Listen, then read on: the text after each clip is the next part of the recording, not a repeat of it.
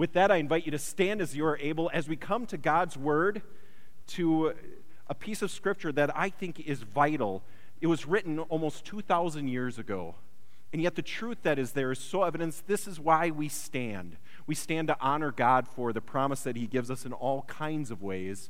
And most of our New Testament, now that's, that's the last part of our Bible, all of it is about Jesus and the time after Jesus, but most of it was letters written to different churches like ours. This is to the Ephesians, so it's written to a, to a congregation in Ephesus.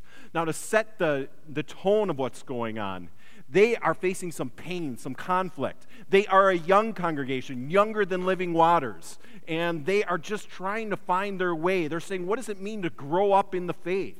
And they're wondering as they experience pain and conflict they're wondering, what do we do? So Paul is encouraging them and saying, You have gifts.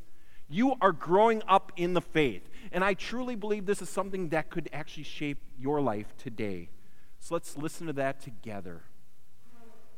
So Paul writes that this, the gifts that God gave were that some would be apostles, some prophets, some evangelists, some pastors and teachers to equip the saints for the work of ministry, for building up the body of Christ, until all of us come to the unity of the faith and of the knowledge of the Son of God to maturity, to the measure of the full stature of Christ.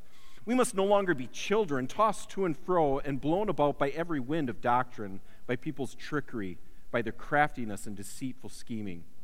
But speaking the truth in love, we must grow up in every way into Him who is the head, into Christ from whom the whole body, joined and knitted together by every ligament with which it is equipped, as each part is working properly, promotes the body's growth in building itself up in love. This is the word of the Lord. Thanks be to God. You may be seated.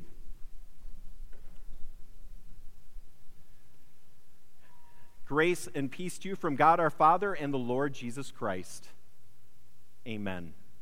So, if you've been connected with Living Waters over the last two weeks, we have entered a new sermon series. And Jesus had this promise 2,000 years ago. And his promise was that I came so that you may have life and have it abundantly. Now, some will point and say, well, that his promise is about us reaching heaven after we take our last breath. But what if Jesus has something much richer in store for us? Because I think Jesus is saying, I want you to have life now. It's not just for later, but right now, right here. And I have so many people as they talk to me, and I feel it sometimes too, that feel like we're just going through the motions. But if Jesus said, I came so that you may have abundant life, I think what he's talking about is how to live a full life, one of meaning, one of real purpose. So we're in the middle of all in, and we're looking at Living Waters mission here. So it's a three week sermon series. Last week, the first element of it is, is knowing God. So, what does it mean not just to know about God, maybe to read about Him or hear a sermon about Him? What does it mean to experience God and to know that God knows you through and through and that God claims you forever, just as He claimed Zane? What does that mean for us? If you missed that, that is online, that's on our Facebook page as well. We'd love for you to catch that. Because by knowing God, that's the first step in us having, I think, a full life. But today, our second mission here at Living Waters is growing, and not just growing, it's growing together. What does it mean to grow in all kinds of ways? Because I, I think we want to grow as people. We want to make the best decisions, and we want to make better decisions as we continue to get older and wiser. But I think also people want to know what does God have in store for us, and what does God hope for us? Because the scary thing is, I have people saying, Am I, am I doing it the right way? Have I missed what God has in store for me? Because sometimes it feels like, well, we're just going paycheck to paycheck, and we're just trying to pay the bills, and we're getting kids to school, and we're rushing them to and fro, and we're getting them to after school activities. And sometimes you have a relationship that's going really well, and then it's not, and you wonder, is, is this all there is to this? Am I doing everything I need in my career and my job? But that doesn't seem fulfilling. Am I doing what God hopes? And what does it mean to really see what we're designed for? I think it's to live an abundant life. And we're not talking about our money, we're talking about one of God's purpose, of God's meaning. So, how do we grow together? Well, my little boy, who is six years old, Kieran, I was shaving in the bathroom the other day, and Kieran came running in, and he just stopped and looked at me. And then he looked down at his chest. And then he looked back at me. Then he looked down at his chest again. And he said, Daddy, am I a man? I said, No, buddy, but you're growing up. Well, will I get hair on my chest like you? I said, I think you will, buddy. You're growing. And he stopped. And he goes, Awesome! And then he took off running. I think we all want, we look up to someone and we want to grow. And sometimes we want to be just like them. And I think not just in other parts of our lives, like my little boy. I truly think there's so many times that we feel ill equipped as followers of Jesus. We don't know our Bible, and, and, a lot of us are embarrassed about that. Or we've come to church, or we haven't come to church, and sometimes I get people saying, Well, Pastor, I haven't been here for a few weeks. And I'm like, I don't take attendance but I'm grateful to see you again. But we look up to others. Like I looked up to my grandma and I was like, boy, she seems to have it all together in faith. She seems to know just the right words and she prays at the right times. She inspired me. I had other pastors and other teachers and people that I looked up to, especially in faith. And I wondered, am I lacking in that? Because I didn't always feel like I had it just the right way. Was I doing it right? Well, life happens.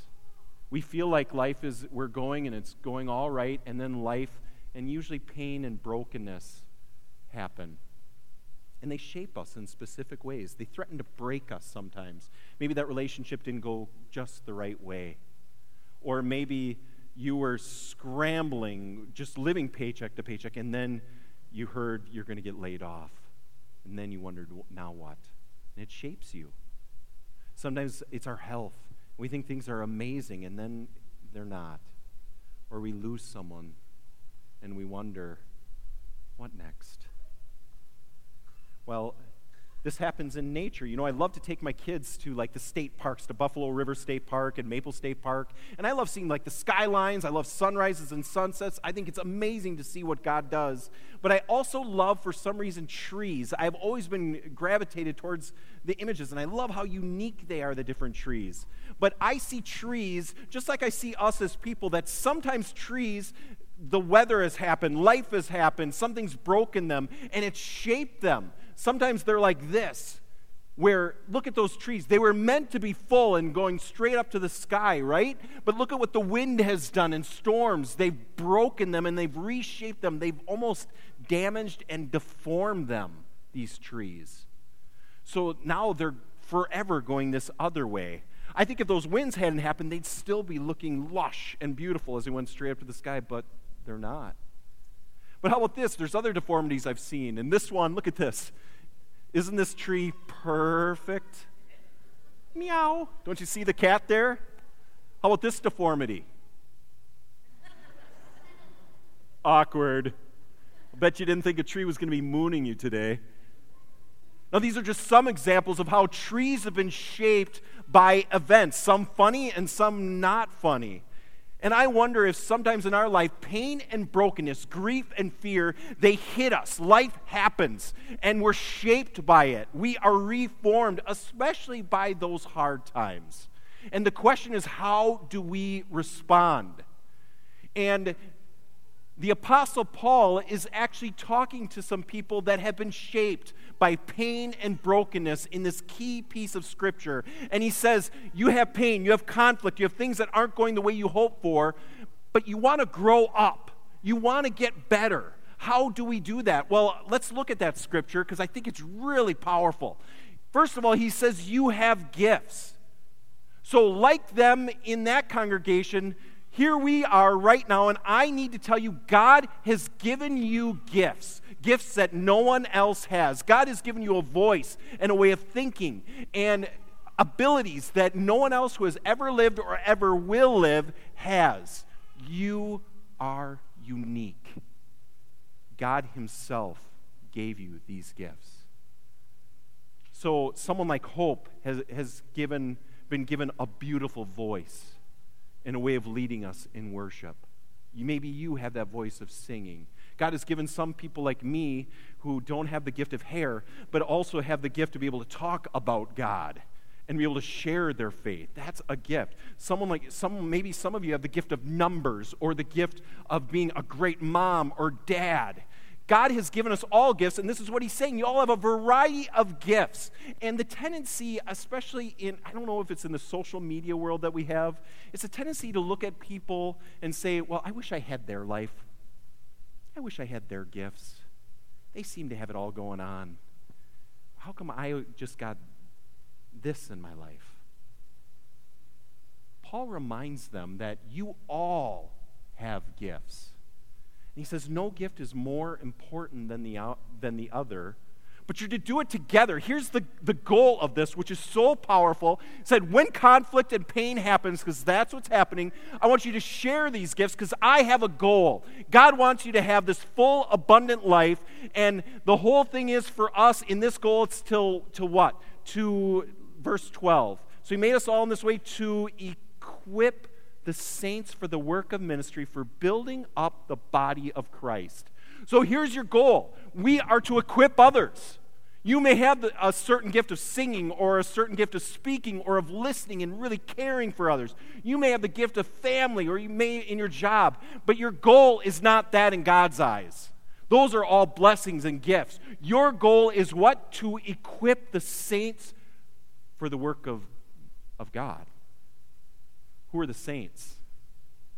Are they people that have halos and somehow when they get home they take off their blazer and wings pop out because they're angels on earth? I mean, I got that. Don't get me wrong. No. They're imperfect people like you. In fact, I'd like you to look to your left and to your right. Check out the people next to you. Yep, you know what you can tell them? Say, You're a saint. You can do it. You can do it, Lutherans. Say, You're a saint. Yeah, you can turn to that other person and you can say, You're a saint too. I love some of you are like, I'm doing it in my heart. You're all saints because it's not what you do. I'm sure you've done maybe some really embarrassing, hard things that you would never tell anyone else, but God claims you and loves you no matter what. It's not what you've done that makes you a saint, it's what God does. And our work is to share the gifts to equip others for them to be reminded. You want a full life? Don't look inward. Look outward to help others know their gifts for God, to thank them, to recognize them, and to help them know God loves them too. Because it's building up the body of Christ that we're about. And who is it for? It's for the saints. Now, who are the saints? You and me. But he has a specific goal in mind. Verse 13 so we're building up the body of Christ until all of us, until all of us come to the unity of the faith and of the knowledge of the Son of God to maturity. In other words, like my little boy saying, Am I a man? And I'm like, You're growing up. And then he's like, Do I get to be like you? I'm like, Yes, awesome. Our goal is to be awesome for the Lord in the ways that we're made specifically and to help others know that they are awesome too. That's our goal, and it's for all of us. So I want you to think about your circle, about the people that you spend the most time with your family, your friends, a coworker. Who are the people you share life and space and time with? I'm here to tell you, like those trees that we saw, you get shaped by that circle.